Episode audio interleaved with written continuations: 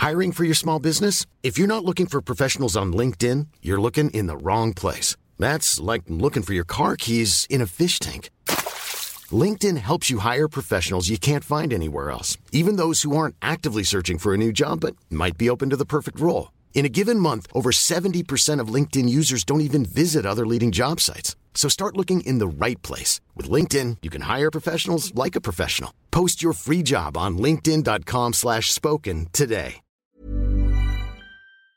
Desde ayer dije hay que hablarle a Raúl Trejo mañana, fue lo que decía yo. Y este, o hay que hablarle a, las personas que están en esto, pero digo, pues a ver qué nos dicen. Y ese es el motivo por el cual tratando como de encuadrar el tema, le hemos pedido a Raúl Trejo, investigador en el, Instituto de Investigaciones Sociales de la UNAM, miembro del Sistema Nacional de Investigadores y columnista del periódico La Crónica de hoy, pues hablar con él para ver él cómo ve las cosas, cómo las vamos encuadrando, más allá de lo que dijo Belau Sarán, de lo que dijo Marco Levario, de los diferentes este, debates que ha tenido a través de las redes. Te agradezco como siempre, Raúl, la oportunidad de conversar contigo. Buenas tardes. Como siempre, me da mucho gusto estar en tu programa, Buenas tardes. Bueno, este, a ver, mm, yo, yo decía, Raúl, que, que yo no sé si me gustó la idea. ¿Cómo lo podríamos encuadrar en el marco del derecho, libertad de expresión? Este, y luego tú dijiste que los medios siempre hacen lo que quieren, y pues mucho tienes de razón. A ver, pero ¿cómo lo encuadramos? A ver, eh, yo creo que a nadie le gusta, finalmente, bueno, hay cierta complacencia eh, pues casi vengativa en el hecho de que silencie al señor Trump, que tantas veces ha dicho tantas tonterías, particularmente en contra de México y de mexicanos. Pero yo creo que hay que considerar dos o tres cosas. Primero, eh, los medios de comunicación privados, no menciono aquí los medios públicos que son otra historia con otro tipo de responsabilidades, pues son empresas que tienen eh, deberes con la sociedad, pero que tienen libertad para definir sus políticas editoriales. Hay medios que son los partidarios de una figura política, otros que tratan de mantener cierto equilibrio. El caso es que cuando que todo el tiempo los medios toman decisiones acerca del contenido que van a difundir, no es verdad que los medios siempre nos ofrecen toda la realidad y todas las voces, porque no caben simplemente. Eh, hay políticas editoriales que parten de la decisión de qué se difunde y qué no. En segundo lugar, y de acuerdo con esos eh, esa necesidad de elegir los medios, lo que eligen es difundir aquello que consideran que va según sus intereses, que les interesa a las audiencias, o aquello que consideran que debe ser conocido. Los medios, como bien sabes, Javier, porque has sido profesor de comunicación muchos años, tienen entonces la función de establecer la agenda de los asuntos públicos y la, establecen decidiendo cómo seleccionan y qué seleccionan y de qué manera presentan lo que seleccionan. Así que, aunque fue una acción pues eh, inusitada y muy drástica, no es novedosa la acción de los medios para resolver qué transmiten y qué no. Ayer lo que pasa es que de pronto a la mitad de la locución del señor Trump, eh, creo que ya son siete, según se informa en las cadenas, según el cómputo que han hecho algunos, que, que se sabe que, que suspendieron la transmisión en vivo, algunas en línea incluso, del mensaje de Trump para dar a conocer sus propios comentarios. Lo nuevo es que hicieron esto durante un discurso. El discurso fue interrumpido, pero ya se había difundido parte de lo que decía Trump. Si hubo, eh, si se les impidió a las audiencias escuchar algo de lo que decía Trump, no fue todo el discurso, vale la pena hacer esa precisión. Y cuando Trump insistió en decir falsedades, sobre todo esta idea de que hay votos falsos ilegítimos, lo cual no se ha demostrado en las elecciones de Estados Unidos, es que las cadenas de televisión ahí suspendieron y dijeron, eso que está diciendo el presidente de Estados Unidos no es cierto, no hay pruebas de que haya votos eh, adulterados, etcétera, etcétera. ¿Por qué hicieron esto las cadenas? Pues yo creo que en primer lugar porque eh, tenían el ejemplo que había dado el día anterior las redes sociodigitales, tanto Twitter como Facebook y creo que Instagram también eh, sacaron de línea mensajes falsos, mensajes con mentiras de Trump, y también porque en los medios de Estados Unidos hay una suerte de cuentas pendientes con la realidad política. En general los medios estadounidenses hace cuatro años fueron muy complacientes con Trump, difundían todo el tiempo, porque era muy atractivo los mensajes de este personaje cuando estaba en campaña, y, y en parte la falta de contraste, la falta de crítica a lo que dijo Trump hace cuatro años propició que fuera electo como presidente de los Estados Unidos con las consecuencias que, ya conocemos. Y por otro lado, Javier, yo creo que el discurso de Trump, sobre todo en los días más recientes, en contra de las instituciones electorales, amenazando con desconocer el resultado de la votación, está inquietando mucho a la clase política y parte de la élite, e incluida la élite de los medios en Estados Unidos, y yo creo que también hay una intención para hacer evidente que Trump está mintiendo, que está dañando la democracia en Estados Unidos y para que la sociedad es, eh, pues tome nota y para que el discurso de odio que está difundiendo ese personaje no cale tanto en la sociedad. Finalmente, Javier, yo creo que detrás de este recuento de hechos hay una discusión que no se va a resolver, pero que es lo más interesante, yo creo, y es el hecho de si los medios deben difundir todos los discursos, incluyendo los discursos de odio, las mentiras, las amenazas a la, a la sociedad, no quiero decir la paz pública, la, la, la tranquilidad. Eh, perdón. Sí. Y esto nos cala mucho en el caso mexicano, porque todo el mundo está pensando, cuando se habla de, de impedir que un presidente diga mentiras, se está pensando en las que dice todos los días el presidente López Obrador. Hay muchos defensores repentinos de Trump, me he encontrado con muchísimos en las redes digitales que están defendiendo a Trump porque para ellos es una manera de defender a las mañaneras del presidente mexicano. Híjole, está buenísimo. Yo, como bien dices, es un extraordinario debate. Mira, te, te reitero, Raúl, que desde anoche y luego leí también hoy a Julio Astillero, ¿no? Que de plano sí está a favor de que se difunda absolutamente todo. A ver, eh, eh, ¿estamos ante un debate sobre libertad de expresión, derecho a la información o algo de esta naturaleza, Raúl? Sí, ese es el debate de fondo. Bueno, eh, primero el debate yo diría es qué es la libertad de expresión y es un lugar cómo y con qué recursos se puede ejercer. Claro. La libertad de expresión, yo diría, Javier, igual que todas las libertades, nunca se ejerce de manera absoluta. Te pongo un ejemplo eh, eh, muy simplón. En México y en general en todo el mundo tenemos libertad de tránsito, pero yo no tengo derecho a empezar a caminar eh, en, insurgentes, pero aún en sentido contrario, porque va contra algunas reglas. Mi libertad de tránsito tiene límites. Todas las libertades están acotadas por el interés general de los demás, por la todas las libertades pueden ser ejercidas y no afectan a terceros. Y uno se puede preguntar, ¿es que los discursos con mentiras, con incitaciones a desconocer resultados de elecciones democráticas, deben ser transmitidos tal cual o vale la pena que de vez en cuando los medios impongan corchetes y den contexto, incluso comentándolo antes de que acabe todo el discurso a lo que dice un personaje como Trump. Creo que esa es la discusión más allá del episodio de ayer, más allá de las mañaneras del presidente mexicano. Y yo creo que de todos modos los medios siempre, como tú dices, eh, hacen lo que quieren, eh, en ocasiones sí, los medios siempre deciden cuáles son sus políticas editoriales. Las audiencias los premian o los sancionan según esas políticas editoriales y lo que hicieron ayer los medios en Estados Unidos, estas al menos siete cadenas, fue decidir que no querían transmitir sin subrayar las falsedades que implicaba el discurso del presidente de Estados Unidos. oye, a ver, deja meter otra variable para que haya más ruido, Raúl. Este, a ver, los medios públicos, ¿Qué, qué, qué, ahí, ¿Qué rol juegan? Claro, entiendo que los medios públicos estadounidenses son por mucho muy diferentes de los nuestros, en cuanto a reglamento, en cuanto a orden, en cuanto a organización, en cuanto a su rol en la sociedad. Pero esa variable de medios públicos, ¿qué piensas? Bueno, entonces en Estados Unidos una diferencia fundamental con México es que allá están financiados por distintas instancias del Estado y por la sociedad directamente hacen subastas y campañas para que la gente pague dinero de manera directa. Los medios públicos tienen la obligación de hacer todo lo posible para brindar todos los ángulos de una información. Un medio privado no.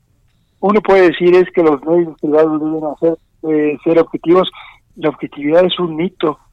No hay medios objetivos, no hay periodistas. Todos los periodistas, todos los comunicadores de hecho todas las personas en la sociedad, dicen lo que dicen de acuerdo con su subjetividad, pero a veces se apela a la objetividad para sugerir que los medios deben eh, incluir todas las voces. Esto lo dicen aquellos cuyas voces no suelen ser incluidas o que han sido excluidas. Ese es otro problema. Eh, los medios entonces, tienen, los medios de carácter público, tienen eso sí que hacer un esfuerzo, no para incluir todas las voces, pero sí para dar a conocer la mayor cantidad de ángulos posible de un acontecimiento. Eh, estaba yo leyendo en The Guardian hace rato, y fue muy interesante la manera como la BBC británica, que es un medio público, de, se comportó en la transmisión del discurso de Trump. La BBC inicialmente había puesto un subtítulo que decía Trump repite reclamos de fraude e insiste que ganó. Y cuando siguió lanzando el discurso del presidente de Estados Unidos, cambiaron esta, este, este título que estaba sobre la imagen para que dijera Trump repite reclamos de fraude en la elección sin evidencia. Oh, esas dos palabritas, claro. Exactamente. Y la BBC, eh, dos horas o tres más tarde, en su sitio web, puso una página interesantísima de fact-checking, de comentario a cada frase de Trump, explicaban por qué era falsa. De esta manera, la BBC, sin haber hecho lo que hicieron los medios privados en Estados Unidos, eh, pues le puso contraste y contexto a las falsidades de Donald Trump. Esa está buenísima, esa. Eh, a, ver, este, eh, digamos, yo, yo, yo decía, viéndome, viéndose uno en, en esa tesitura, ¿no? Entiendo lo que podría pasar en un país como México si uno hace tan presidencialista, ¿para qué quieres, no? Pero este yo veo difícil que se me hubiera ocurrido eh, cortar el discurso de Trump. Pero, pero digamos, yo entiendo, Raúl, que eso quizás son otros parámetros, menos información, por más que estuviera diciendo mentiras. En esta parte, déjame ponerte ahora sí que en apuros. ¿Tú sentado ahí, lo hubieras cortado o no? Bueno, yo no soy productor ni conductor de noticieros, tengo esa, esa, esa, ventaja. circunstancia, sí, pero, mira, no lo sé, es muy fácil responder así, pero eh, yo diría, en circunstancias extremas como estas, cuando ha sido reiterada la colección de falsedades de un personaje como Trump, sí cuando se está ante un momento muy difícil como es toda la polarización de la sociedad en Estados Unidos y la tensión ante un recuento muy difícil de votos, yo creo que sí hubiera estado de acuerdo en, en, una decisión como estas, solo de manera excepcional. Finalmente los medios lo que hicieron fue ejercer su libertad, su libertad incluso para suspender una, una transmisión, y hay que recordar algo que yo decía hace un momento, no no dejaron de transmitir el discurso de Trump. Se transmitió una parte y cuando él insistió en repetir mentiras, varios cadenas, esto fue lo más interesante, coincidieron en decir, un momentito, aquí paramos porque este señor está mintiendo. Y en algunos casos, creo que de la NBC, llamaron al abogado de la cadena, que este era asesor jurídico, sí, sí, claro, estuvo muy bueno. son mentiras. Eh, yo creía que esta había sido una acción concertada de las cadenas de, televisión. Hoy escuchaba en radio a Jorge Ramos, que tú sabes que es el conductor de Univisión, que es quien, eh, no, no, no creo que él, haya tomado la decisión, es quien dijo al aire que suspendían en esa cadena en Estados Unidos la transmisión, y decía Ramos que no hubo acuerdo entre las cadenas, que fue una cosa muy espontánea, pero sí propiciada porque dos, días antes y el día anterior todavía las redes digitales habían hecho lo mismo con contenidos de, del presidente Trump. A ver, déjame plantearte algo que decías hace rato, este Raúl, que, que inevitablemente, se, digo, me parece que es como parte también del debate. Vamos a hacer una extrapolar, vamos a hacer una especie de utilizar todo esto que está sucediendo en lo que tú incluso mencionaste, que es lo que nosotros vemos, no en nuestro país. No, yo no veo cómo pueda pasar eso, pero ¿qué pasaría si pasa? Este, seguramente habría demasiadas, este, me atrevo a decir, demasiados señalamientos, presiones y todo tipo de, incluso de adjetivos, ¿verdad? En contra de que lo haga, ¿no? Y de aplausos y de reconocimientos. Claro, tienes razón, claro, también está la otra parte, sí. Finalmente a, cada uno de nosotros nos gusta mirar medios que se sintonizan con nuestro estado de ánimo o con nuestras comisiones políticas. Pero pensando, a ver, pensando que en una democracia el papel de los medios es contribuir a dos cosas, a la información y a la deliberación, yo creo que los medios que mejor servicio hacen a la sociedad son aquellos que dan a conocer puntos de vista diversos y que le ponen contexto a los errores, a las falsedades, a, a, las acciones en general de los actores de poder político. Insisto, hay que entender como una medida inusitada y extrema esta que tomaron anoche las cadenas en Estados Unidos, no es para que lo hagan todos los días, pero a mí me gustaría ver, ahora sí vengo en la circunstancia mexicana, eh, un medio de comunicación que durante las mañanas no, no transmitiera completa la, la, la la homilía esta, la, la, conferencia del presidente del observador, pero sí que fuera informando qué dice y contrastándolo con una verificación de datos. Es difícil, es costoso, costoso financiera y políticamente, pero se puede. Y yo creo que mucha gente estaría interesada en conocer el, la verdad de los datos frente a la ambigüedad o a la falsedad de lo que dice todos los días el presidente mexicano. Sí, porque te salen con otros datos, pero nunca ves los otros datos.